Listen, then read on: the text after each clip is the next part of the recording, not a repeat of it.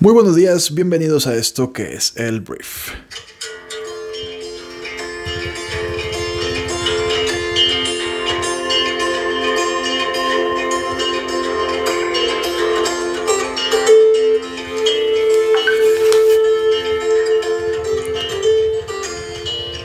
Muy buenos días, Briefers. Bienvenidos a esto que es el Brief. Como cada mañana te saludo Arturo Salazar, uno de los fundadores de Briefy. Y bueno, tu anfitrión para este día que es 30. Hoy es 30 de enero. Ya se nos fue el primer mes de este año 2020.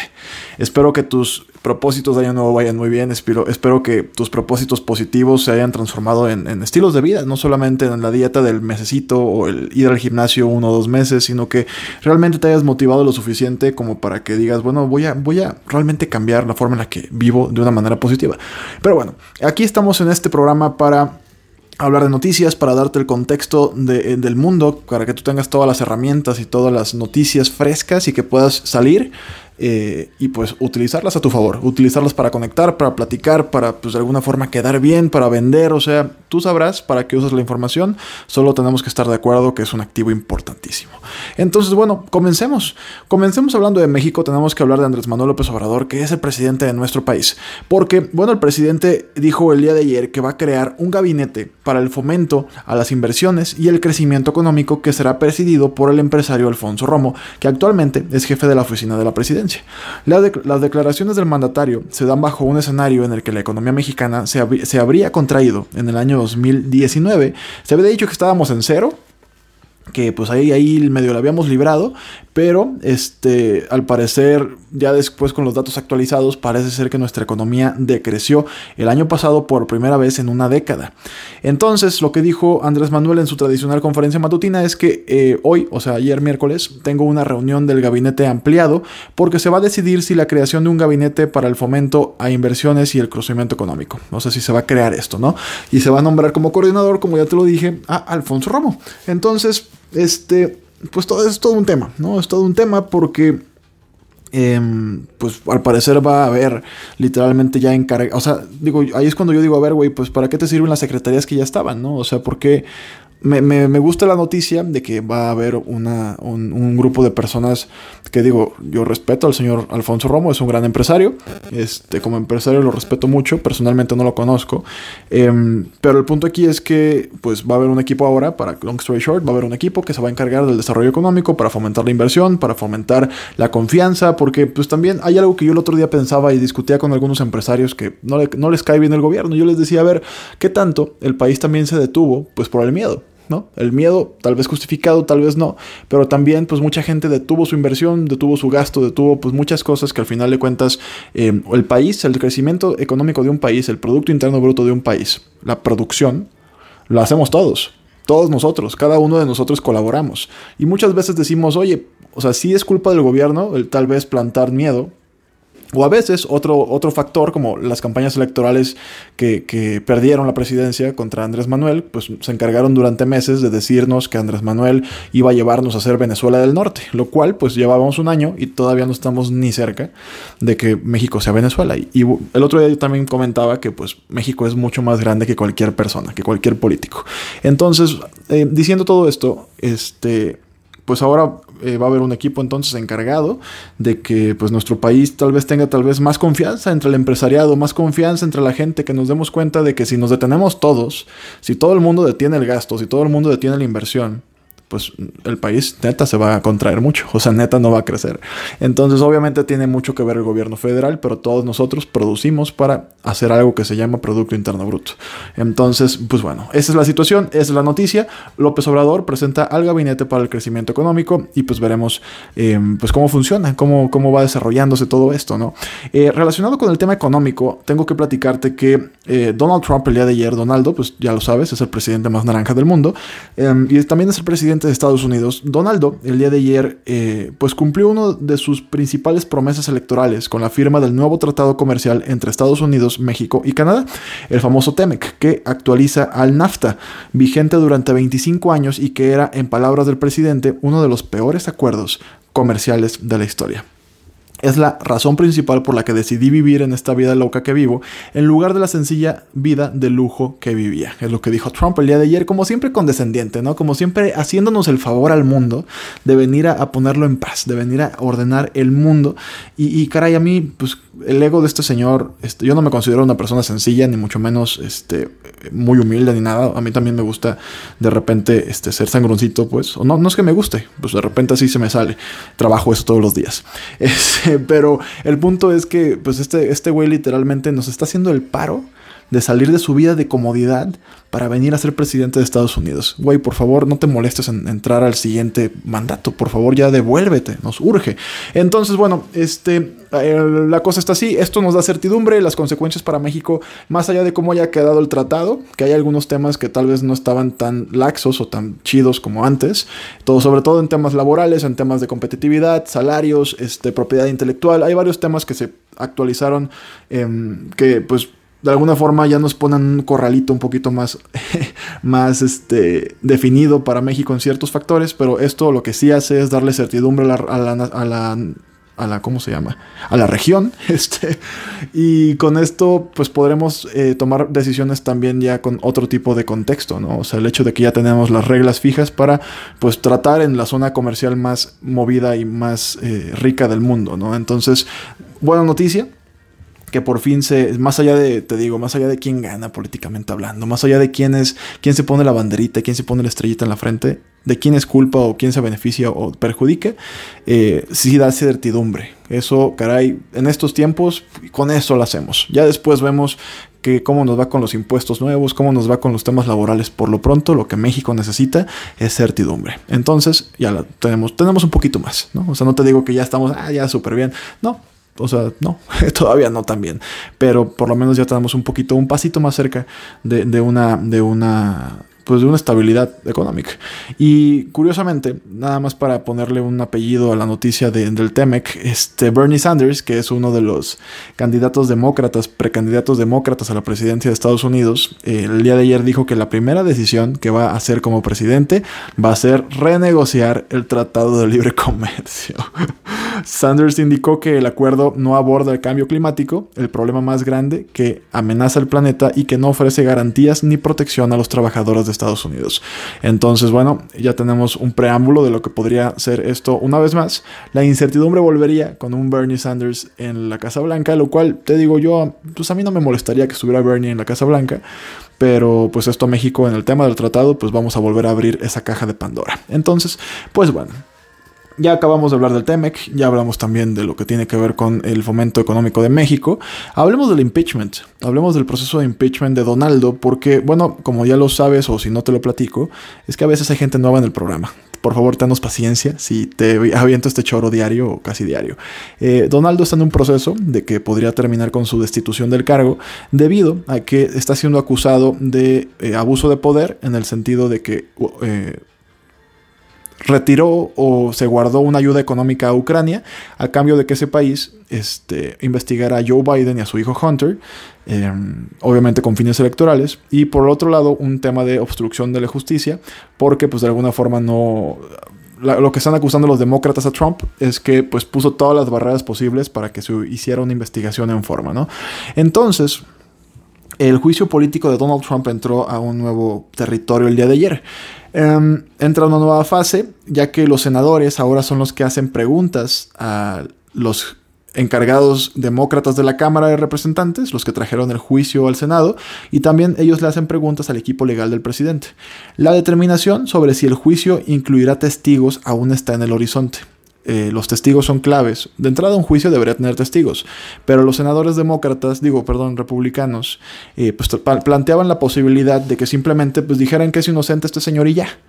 Em, con todo lo que ha venido desarrollándose en estos días, que ahorita te platico, ya se dice que ya no tienen los republicanos los votos necesarios para pasar a Trump como inocente y ya, que sí tendrían que traer a los eh, testigos. ¿Esto qué quiere decir? Que los mismos republicanos están dividiendo acerca de si eh, pues van a tener testigos o no eh, pues en el, en el, juicio político, ¿no? Entonces el líder de la mayoría del Senado, que se llama Mitch McConnell, republicano, dijo a los confidentes que los republicanos actualmente no tienen los votos necesarios para bloquear testigos, incluidos el ex asesor de seguridad nacional John Bolton, que este es el hombre del momento, porque los demócratas buscan el testimonio de Bolton para confirmar un informe de que su próximo libro incluye un pasaje que detalla la retención de ayuda militar de Trump a Ucrania hasta que la nación anunció una investigación sobre el ex, vicepresidente Joe Biden, ¿no? lo que ya te dije.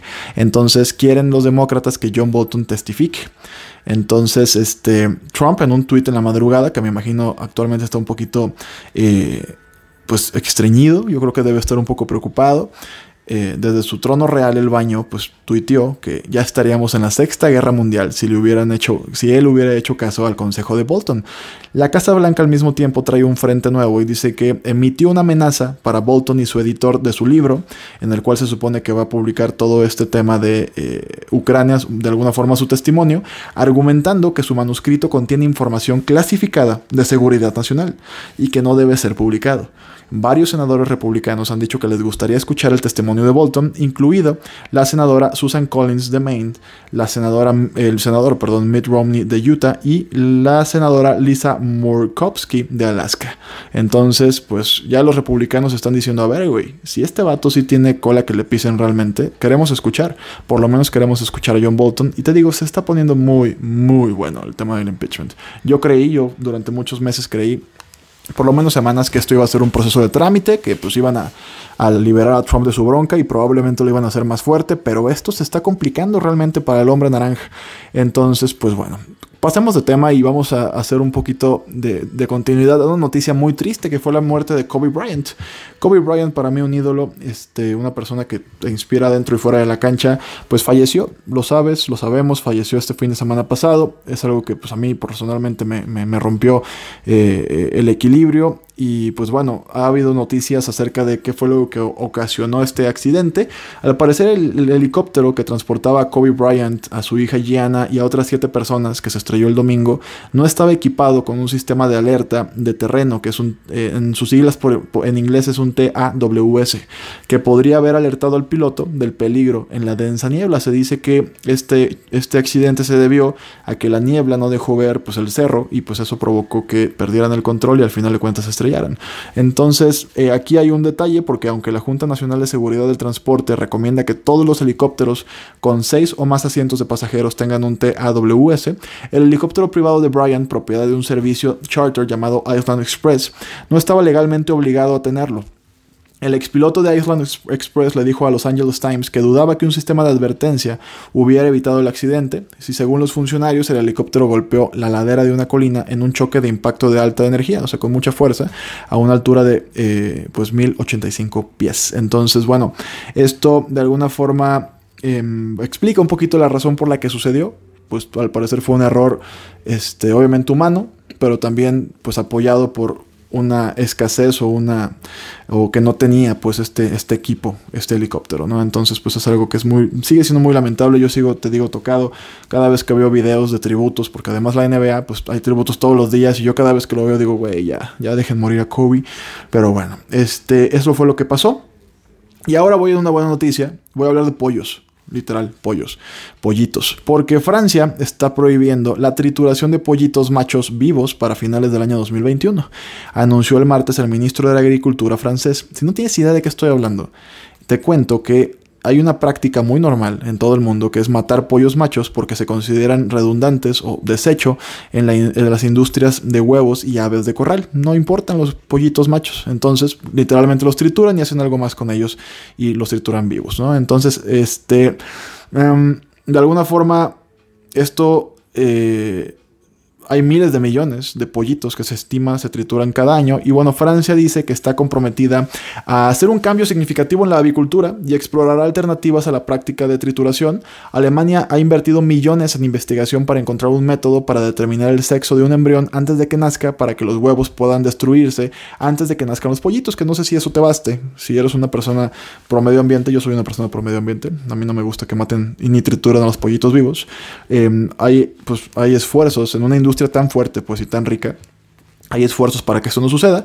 Entonces, em, el gobierno alemán dice que la tecnología debería estar más lista delante de este año 2020 y pues con esto, con esto em, pues podrían evitar que la matanza, ¿no? Este holocausto de pollos, que no está chido, o sea, la neta está bien jodido. Entonces, bueno, por lo pronto Francia lo prohíbe y pues esperemos que esto se vaya ampliando, ¿no? O sea, de alguna forma, este, es una crueldad brutal. Y pues bueno, esa es la noticia. Los pollitos en Francia en 2021 van a estar, los pollitos machos van a estar este, a salvo gracias a las iniciativas francesas. Y eso es.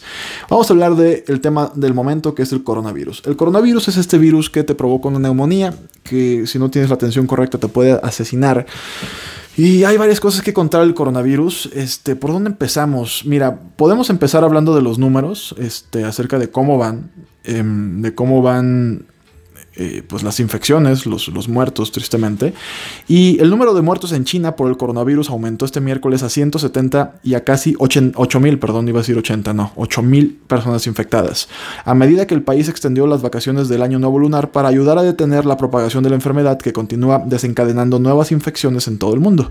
La cifra aumentó en 38 víctimas, de 132 a 170, y 7.771 casos de contagio según autoridades en China.